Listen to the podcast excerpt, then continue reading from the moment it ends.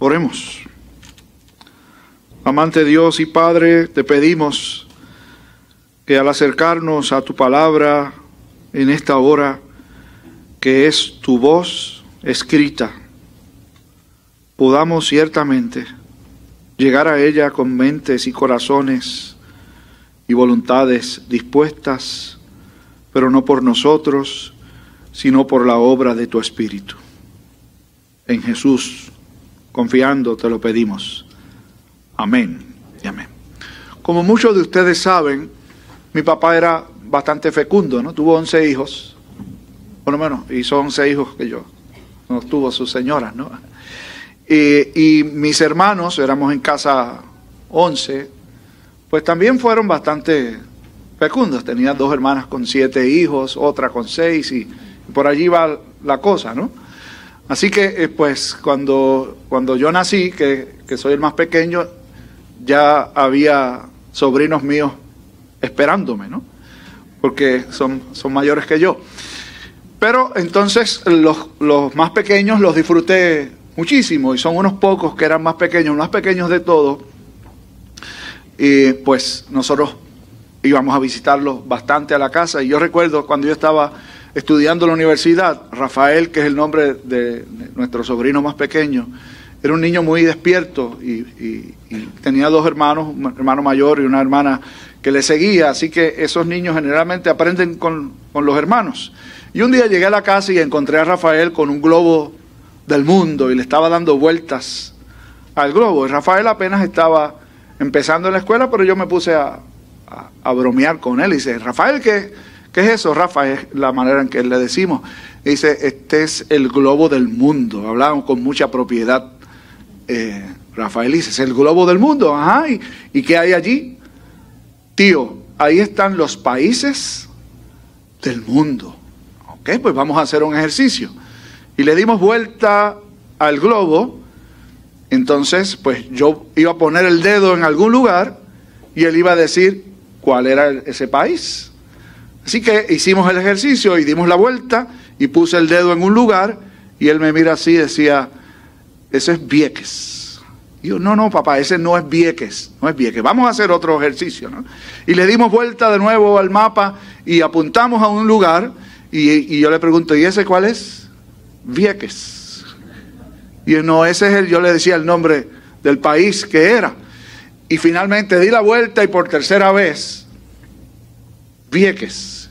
Y dije, sí, ese es Vieques, ¿no? O sea, tuve yo que conseguir a Vieques en el mapa, que no es muy fácil, en un mapa del mundo, imagínense. Así que yo me imaginé al lado del puntito que es Puerto Rico, un poco más a la derecha y allí, Vieques, ¿no? ¿Por qué él repetía Vieques todas las veces?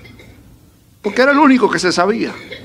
Era muy pequeño todavía como para saber cuáles son los demás países. Por alguna razón, Vieques se le pegó. Y yo pienso que a veces nosotros nos parecemos a Rafa cuando tenemos la misma cantaleta todo el tiempo, lo mismo, lo mismo, lo mismo, lo mismo. A Jesús le hicieron una última trampa unos fariseos. Jesús venía de haber confrontado a los saduceos, que era otro grupo político religioso de su tiempo, y siempre decimos político religioso porque aunque eran grupos religiosos formalmente, eran parte de una estructura política también, ¿no? Entonces fariseos y saduceos no se llevaban bien entre sí. Es como decir, ustedes saben, ¿no? Rojos y azules, ¿verdad? Que tienen esa tensión y esa lucha siempre. Bueno, pues han venido donde Jesús unos saduceos con una pregunta sobre la vida futura. Y en la respuesta que Jesús le ofrece a los saduceos, asume, o se asume con su respuesta, que Jesús creía en algo que los saduceos no creían. Los, saduceos no creían en la resurrección o en la vida después de la muerte. Sin embargo, los fariseos sí creían. Así que Jesús ha respondido o ha ofrecido una respuesta que para los saduceos no era satisfactoria. Sin embargo, para los fariseos era una respuesta propia. Uno podría pensar que luego de haber visto este encuentro de Jesús con los saduceos y ver que la respuesta que Jesús dio es de las que ellos esperaban, los fariseos, deberían de alguna forma congraciarse con él. Pero no pasó así.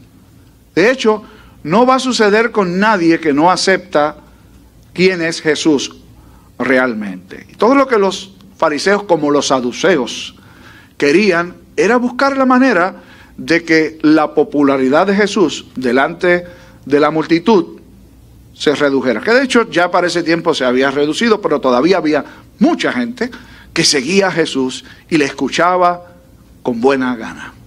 Entonces, los fariseos, que aunque han, han escuchado una respuesta buena, todavía quieren y tienen su propia intención de hacer caer a Jesús. Antes habían enviado a unos discípulos de ellos para cuestionar a Jesús. Ahora envían a uno de sus maestros, uno de los principales escribas, un doctor de la ley, para hacerle otra pregunta a Jesús con la clara intención de nuevo de hacerle quedar mal en la respuesta que ofreciera. Y la pregunta es, ¿cuál es el más grande mandamiento de la ley? Es un doctor de la ley que le hace esta pregunta a Jesús. Ha dicho maestro, pero ese maestro no es un reconocimiento sincero de que es un maestro, sino de un enemigo que está buscando la manera de, de alguna forma, involucrar a Jesús y dejar que, que baje la guardia, como uno dice. ¿Cuál es el más grande mandamiento? Esta es una pregunta que no es extraña.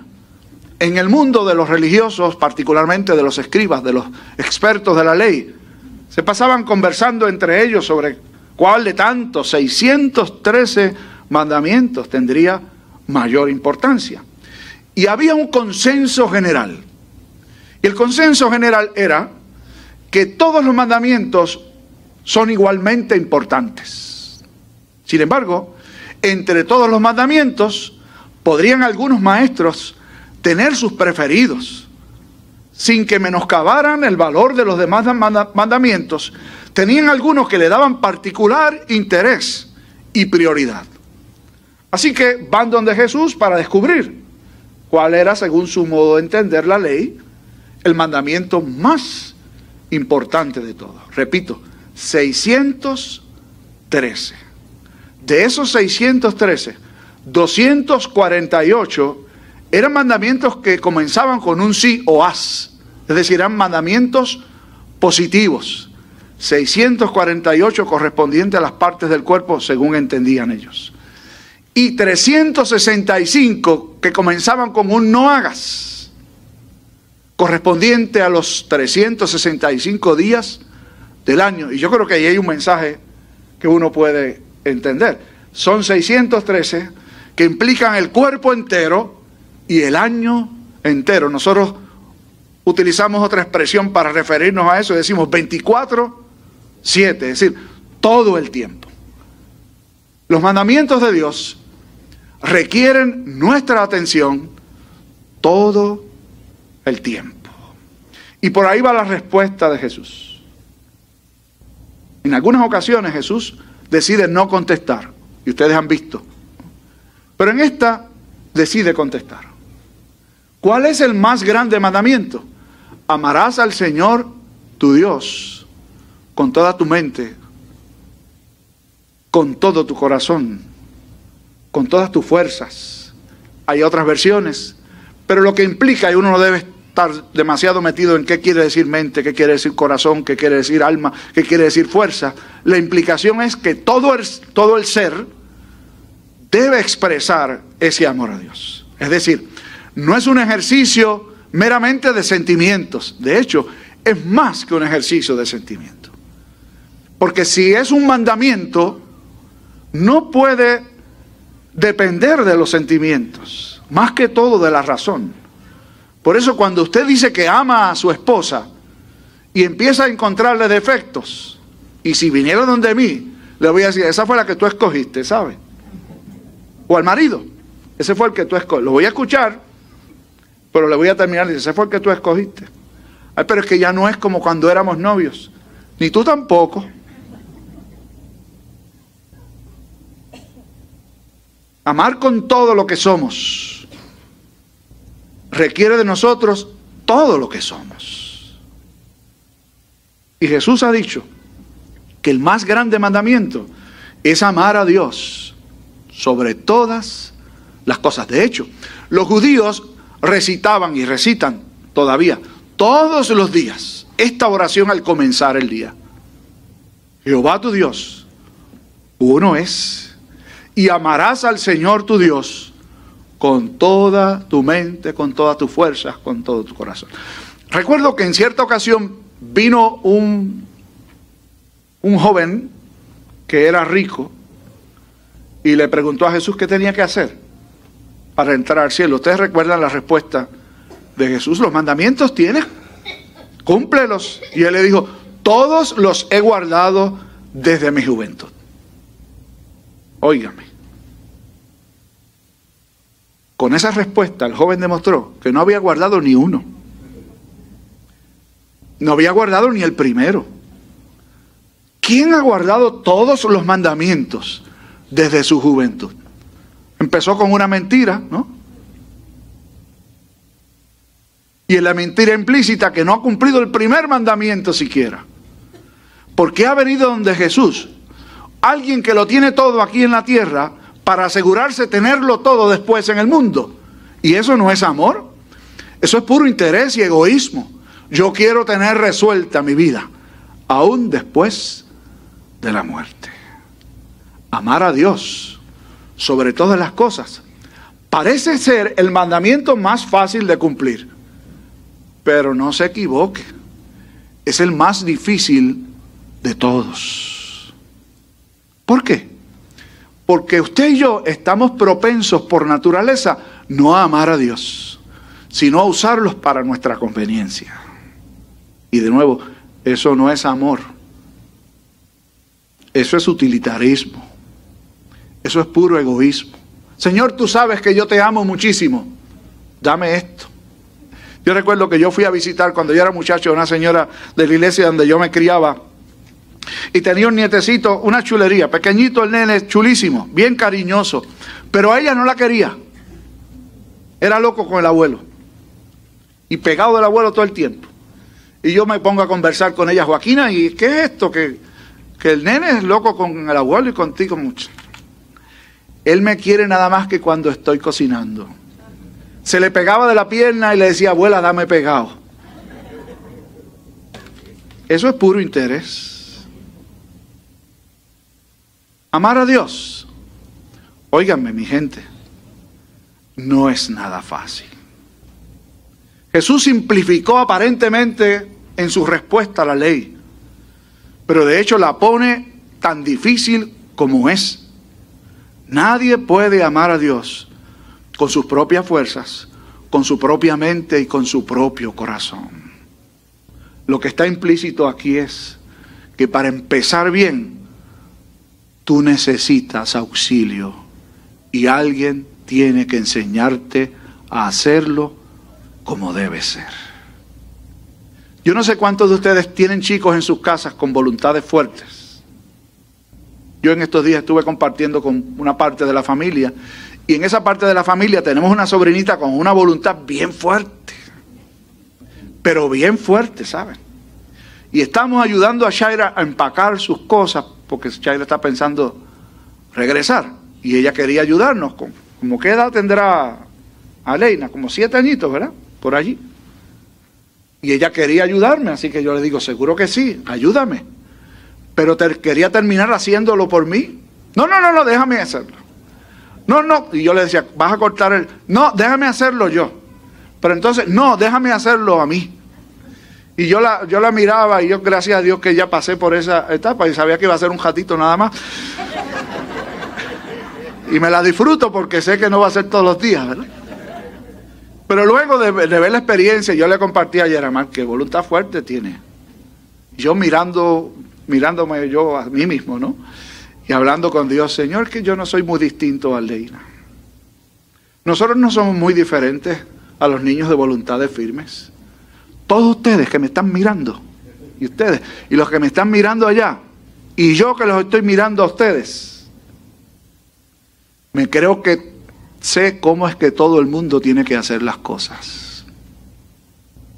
Y quiero el primer lugar. Quiero que me traten bien. Y quiero esto, y quiero aquello, y quiero lo otro. ¿Usted cree que eso es amor? Amor es desprenderse de todo. ¿Quién está dispuesto a eso? y no son tres, ¿saben? Es cero. Nosotros no estamos dispuestos a eso por naturaleza. Necesitamos que Dios nos auxilie y ponga en nosotros voluntad para hacerlo. El segundo mandamiento se desprende de este, que es amarás a tu prójimo como a ti mismo.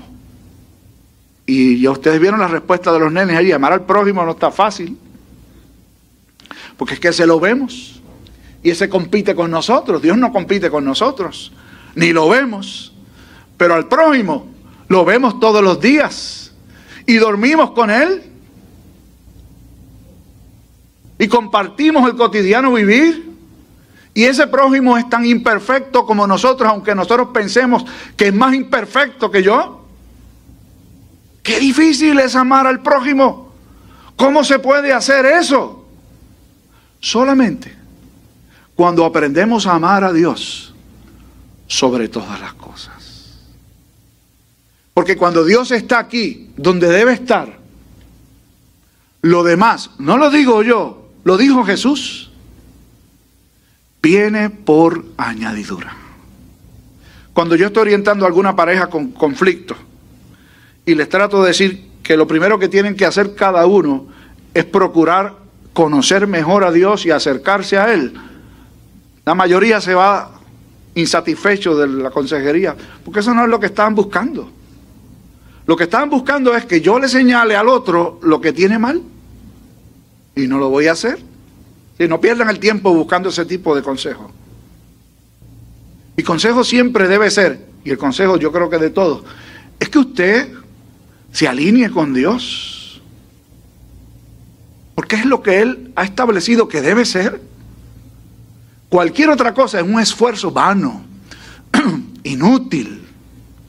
Dios tiene que ser primero para ti. Convertirse en el amor de tu vida, no tus hijos no tus padres, no tu esposo. Por eso a mí cada vez que veo en las redes que alguien dice el amor de mi vida, la luz de mis ojos, mis príncipes, mis princesas. Y yo digo acá, ¿y Dios? Ah, no, Dios, Dios, Dios, Dios está primero. ¿Por qué no lo pones allí? ¿Por qué en lugar de estar compartiendo quién es el príncipe, la princesa o la luz de tus ojos, no pones que Dios es? el centro de tu vida. Cuando alguien lo pone, le voy a poner un like, ¿sabe?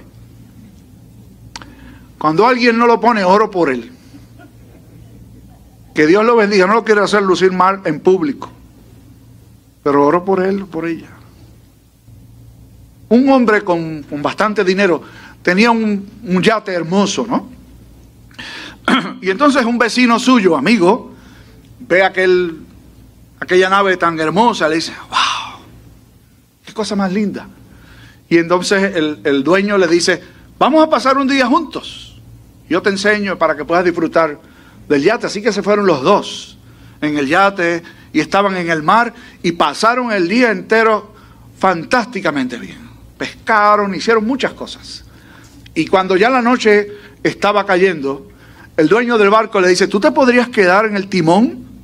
a su vecino que no sabía nada de barcos, lo que usted y yo sabemos, aunque aquí hay algunos que saben. Y él le dijo, pero tú me vas a dejar a mí. Sí, sí, yo voy abajo, me voy a tomar un café, voy a hacer unas cosas y regreso. Todo lo que tienes que hacer es, mira aquella estrella que está allí. Esa es la estrella del norte o Polaris, que es el nombre de esa estrella. Tú te vas a asegurar que la proa del barco esté siempre alineada con esa estrella. Todo lo que tienes que hacer es, fíjate bien en esa estrella y alinea la prueba con ella. Así que el hombre se fue, se tomó su café, hizo las cosas que iba a hacer y cuando regresa le pregunta, ¿cómo te fue? Y el vecino le dice, yo no sé. Y entonces él va y ve que los instrumentos demuestran que se ha desviado del, del norte y le dice, ¿pero qué pasó? Yo no sé, consígueme otra estrella porque la estrella del norte se me perdió.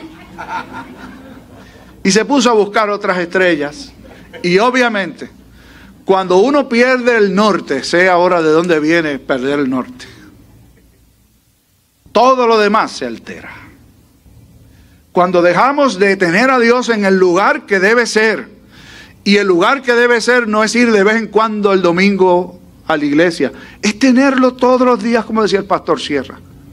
Que Dios sea tu prioridad, que el amor a Él sea lo que mueva tu cotidiano vivir.